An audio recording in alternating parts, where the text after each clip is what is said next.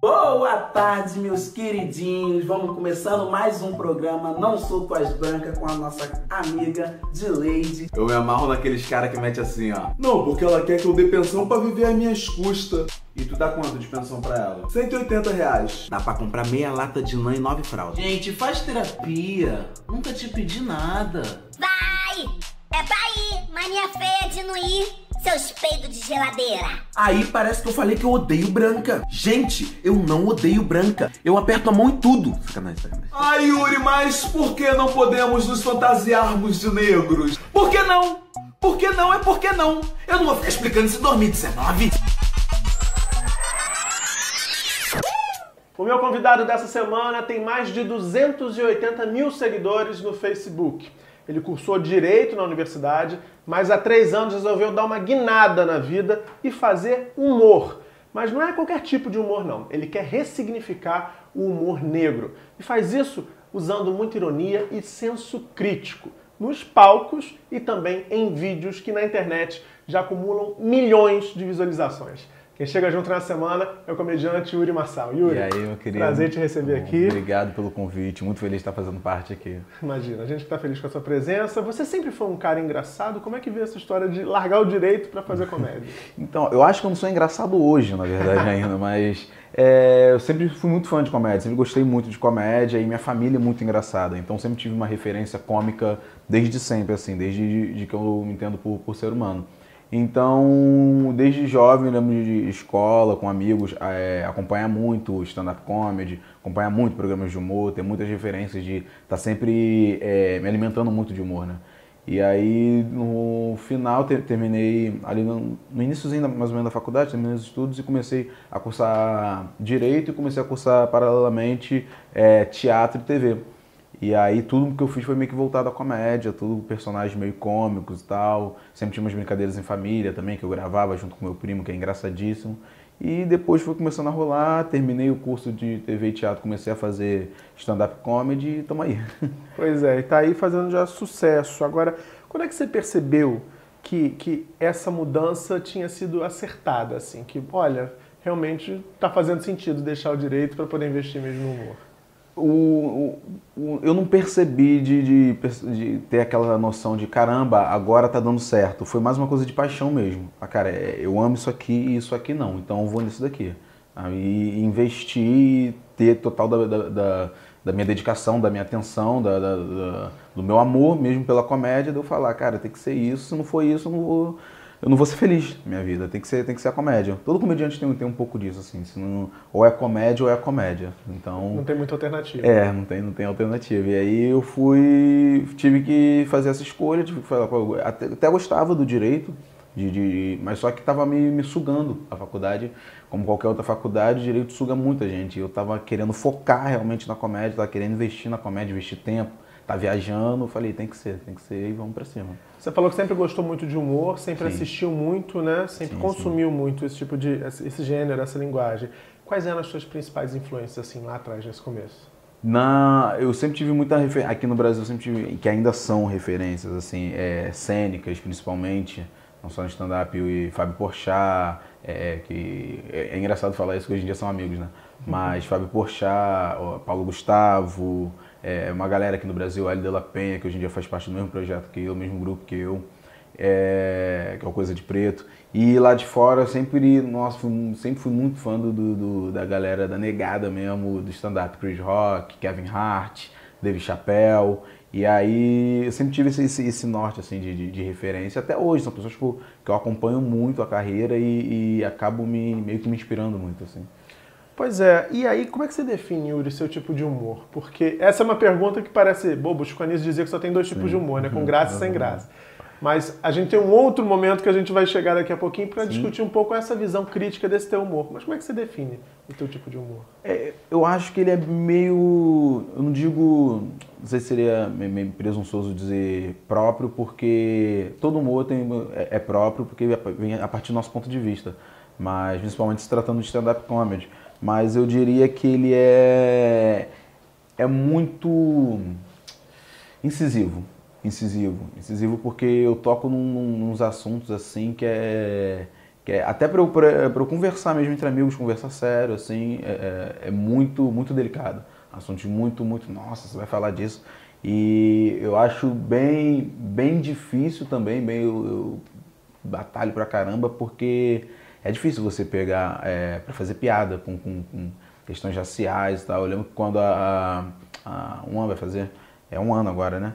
A Marielle foi assassinada, dois dias depois eu estava fazendo piada sobre aquilo do ponto de vista, sabe, da, da, do que as pessoas que estavam, da, da, gente que preto estava se incomodando, que a gente estava ouvindo, as coisas que a gente estava vendo.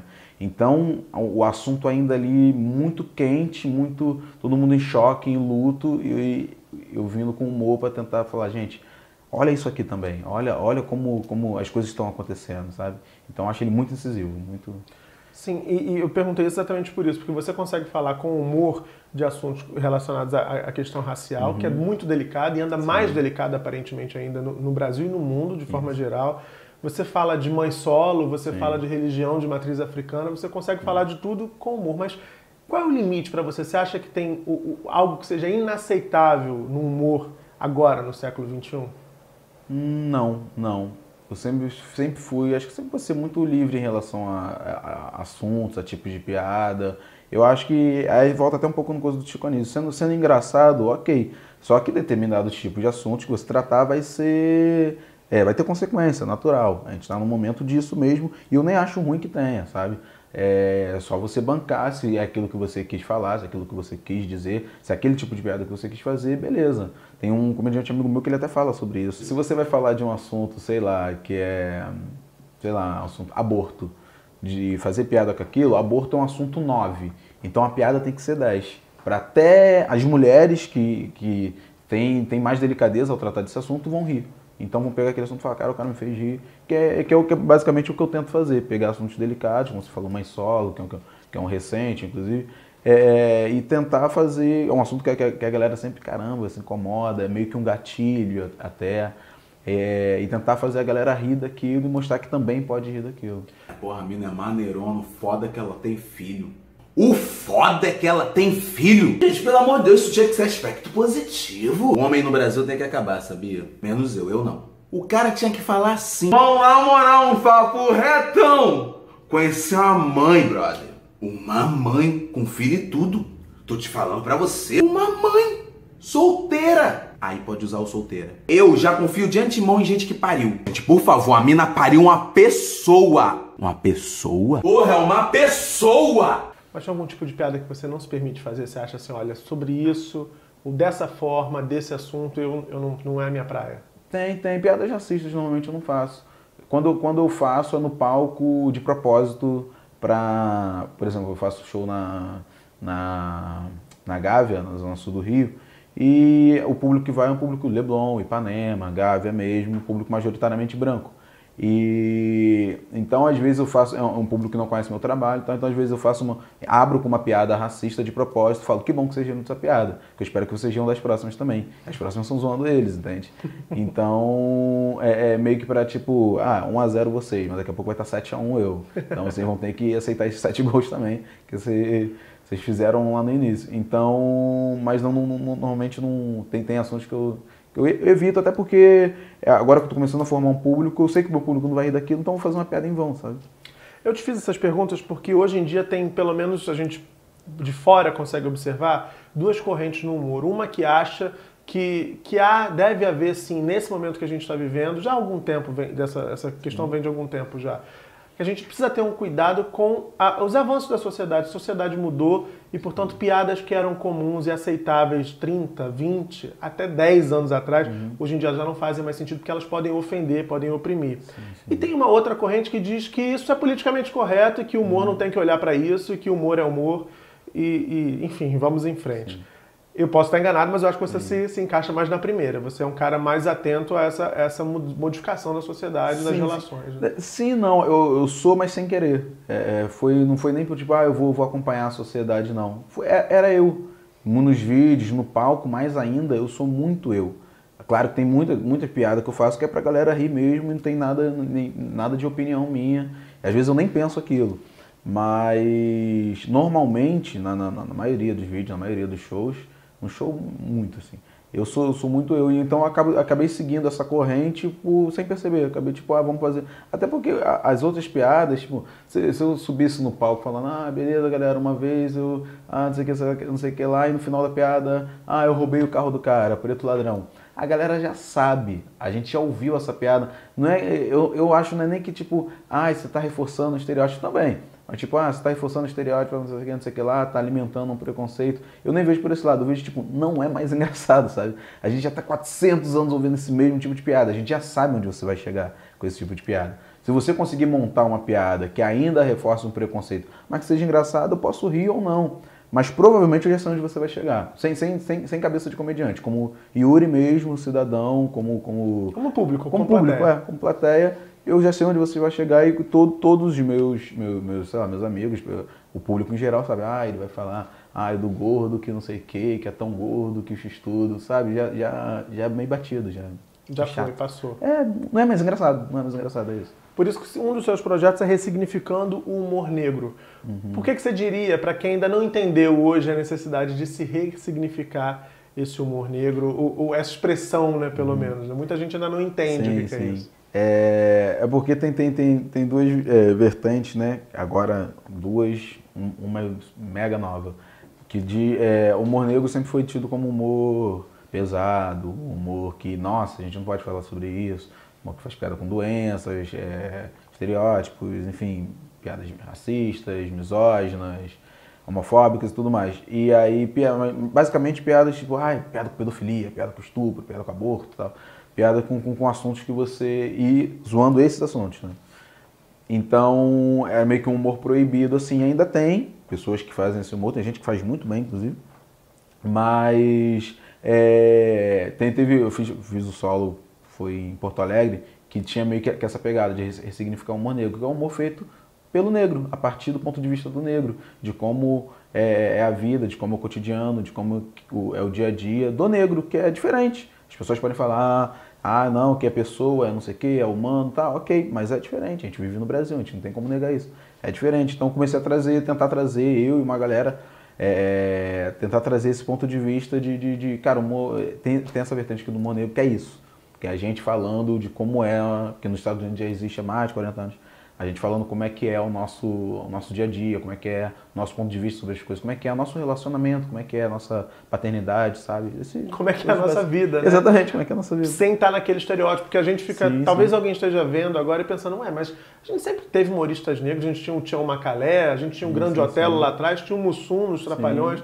Mas todos esses em comum, de alguma forma, de uma forma ou de outra, eles estavam encaixados em, em arquétipos, né? em personagens, né? Exatamente. E o que você propõe, essa galera mais jovem que te acompanha, Uhum. propõe exatamente isso: é, é repensar e ressignificar, colocar esse negro em outro lugar, né? Exatamente, exatamente. Eu não poder, num, num lugar de, de. Não, a gente vai estar aqui também, a gente pode tratar sobre esse assunto também, a gente pode falar sobre relacionamento também. Às vezes tem sobre vezes que eu subo no palco e eu não falo absolutamente nada de racismo. É, trato de assuntos comuns, mas que são do meu ponto de vista, sabe? De como, de como eu passo pelo aquilo, de relacionamento, de, de filho, de, de, de, de trabalho, sabe? De relações pessoais, normal. É, mas são pontos de vista únicos, são pontos de vista de, de, de quem todo mundo pode se identificar, mas quem é preto vai falar, caramba, é assim, cara. E era uma lacuna que tinha. Ontem eu estava conversando sobre, sobre isso com uma amiga minha. Era uma lacuna que a gente nem sabia que tinha, mas que tinha. De, de, quando eu soltei o primeiro vídeo falando sobre isso, que é um vídeo irônico até, é um pedido de desculpas ao- ao- aos brancos, e eu soltei o primeiro vídeo falando sobre isso e viralizou, e uma galera, eu falei, cara, tem gente que tá querendo saber disso aí também. Pra contextualizar, pra quem não viu, eu fiz uma piada em que eu falava que branco tem pau pequeno. Completamente imbecil e até porque eu não tinha entendido essa dor. Eu não sei o que é alguém olhar pra mim e pela cor da minha pele querer adivinhar o tamanho do meu pau. Eu não sei o que é isso, sabe? E agora eu começo a perceber como é que é o sofrimento de ser branco, sabe? Eu não sei o que é, por exemplo, você colocar quatro currículos em quatro lugares diferentes e ser chamado nos quatro, sabe? É, eu não sei o que é esse dilema de meu Deus, onde eu vou trabalhar. Eu não entendia isso, essa, essa coisa de ter preferência na vaga. Eu não sei o que é ter preferência na vaga, a não ser que seja no banco de trás da viatura. Então é, é, é outra coisa, sabe? É, realmente a gente tem que começar abrir os olhos para isso. Eu, é, deve ser muito doloroso alguém olhar para você e falar que você é lindo só porque você é branco. Poxa, tem um ser humano ali, cara. Elogia a personalidade dele, sabe? Então a gente quer. é, o próprio projeto que eu, que, eu, que eu- criei, Coisa de Preto, ele trata muito disso. A gente fala, sobe no palco e stand-up comedy, público quase todo preto e falando de assuntos, assuntos em geral, assuntos, sabe? Sobre o nosso, sobre o nosso ponto de vista. E como é que tem sido a reação do público? Quer dizer, hoje você já consegue Uhum. falar, como você acabou de dizer aí, que é um público majoritariamente preto, né? É, no início talvez não tenha sido assim. Ou- Houve algum momento que você percebeu, sabe, todo mundo meio que se consertando na cadeira, você lá em cena falando, falando seu texto, contando suas, suas piadas, suas histórias e, e aquele incômodozinho na plateia? Ah, Vini, mas no, no- no meu show solo e no, no show do Coisa de Preto é, é mais difícil. Tem da, da, da, da pessoa ficar sem graça. Às vezes um amigo leva, uma pessoa, ou uma pessoa branca que não tem muita. é, não conhece o meu trabalho. Porque normalmente quando os brancos vão no meu show também, é super de boa, sai de lá, ri. Qualquer pessoa que for, for no show vai, vai achar legal e vai rir. Se não for com tipo, ai, vai me zoar, vai zoar, não sei o que, não sei o que lá e tal. Vai, vai, vai se divertir como qualquer show de stand-up. Mas é, vai ter- tem, tem gente que fica meio tipo, caramba, ele. Sabe aquela coisa. Ele pega pesado mesmo, né? Ele fala mesmo, né? Sabe aquela, aquele um incômodozinho que não chega a ser um incômodo de levantar e ir embora, mas é um tipo. É, é porque é novo também, né? As pessoas não estavam adaptadas a ver um cara. Eu falei disso na televisão, sabe? Falei disso em canais de, de, de, de, de TV, nesses assuntos, sem, sem o menor. E isso é uma coisa que tem me deixado muito feliz também.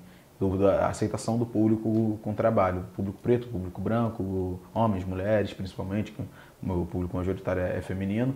E é uma coisa que tem me deixado muito feliz. Mas tem, mas tem, acontece. Pra gente encerrar, a gente está no finalzinho. Uhum. Que tipo de mensagem que você diz no teu texto que gera exatamente esse, esse incômodo que você percebe assim? Hum, deixa eu ver, pegou de surpresa agora. No- normalmente é quando eu me, é, me posiciono politicamente.